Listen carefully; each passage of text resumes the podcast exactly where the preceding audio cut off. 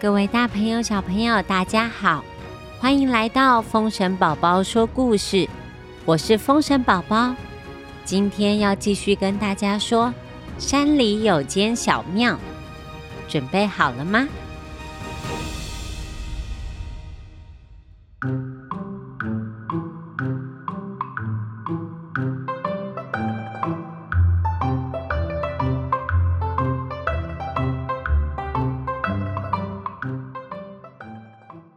上回说到，山里有间小庙，狐狸小和尚还有大熊小和尚一起住在里面。两个人为了谁要下山去挑水，谁多喝一点点水，每一次都要吵架。有一天，第三个人来敲小庙的大门，这个人是水牛大师。我是水牛大师。救救我！我快要渴死了，拜托，拜托，给我一点水喝吧。水牛大师他近视九百度，看错了地图，走错路，水壶里的水喝到一滴都不剩，好不容易才找到山中的小庙，他咕噜咕噜喝光狐狸小和尚拿来的水，还是不够。他就冲到水缸旁边，咕噜咕噜的喝完整缸的水，这才心满意足，拍拍他的肚皮。水牛大师抬头看看狐狸小和尚，还有大熊和尚，他们用奇怪的眼神看着他，直接把水桶还有扁担交给水牛，他把水喝光了。当然要负责补回来喽。水牛大师不好意思的拿起水桶下山挑水，结果他又迷路了。等他把水挑回来，太阳都下山了，好渴好渴哦！一缸水，三个人咕噜咕噜，马上又没了。好哟，我才喝一点点，怎么又没有水了？狐狸小和尚在抗议，大熊和尚也说他没有喝到多少啊。水牛大师则是说自己已经去挑水了，不要再叫他去了。三个人你看我，我看你，唉，他们都在生气，就算口渴也不想再去挑水了，因为他们每个人都觉得自己吃亏了。就这样。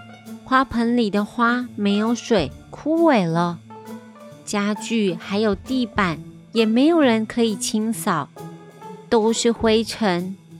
狐狸小和尚、大熊和尚、水牛大师，大家都很口渴，可是谁也不让步。他们三个这天晚上都失眠了。突然，他们闻到烧焦的味道。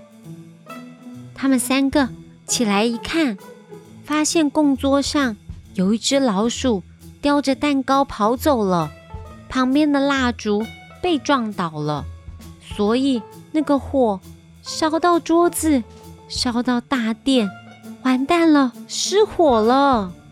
呵呵大熊、水牛，不得了了，小庙小庙失火了，赶快来帮忙灭火！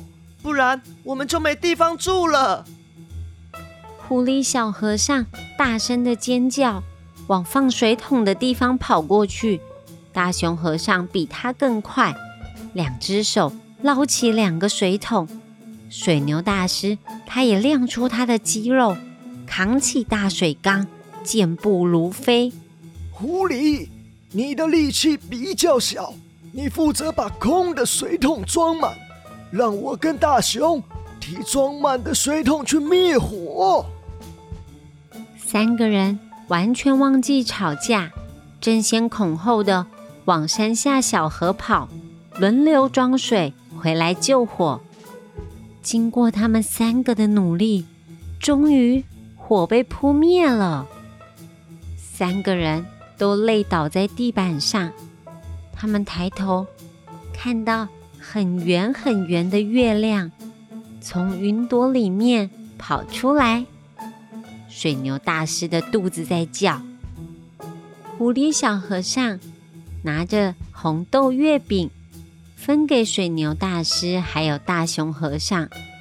他们三个一起赏月、吃月饼。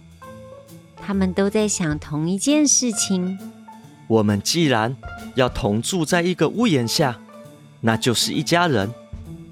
一家人不该计较谁做的比较多，谁做的比较少。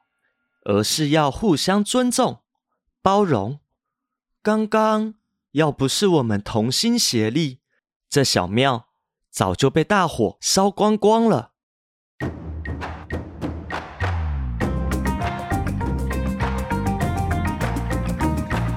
三回首来相骂，斗气斗强头不回，小庙三更起大火，合作才能解问题。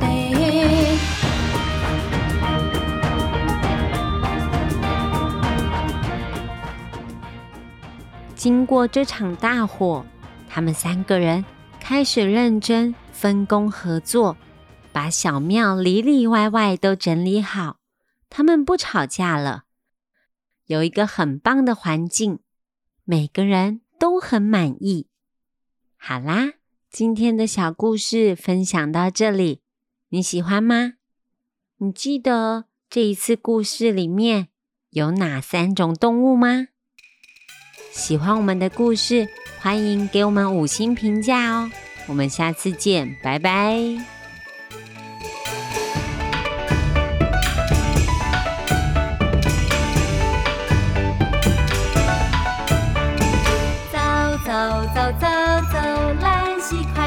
走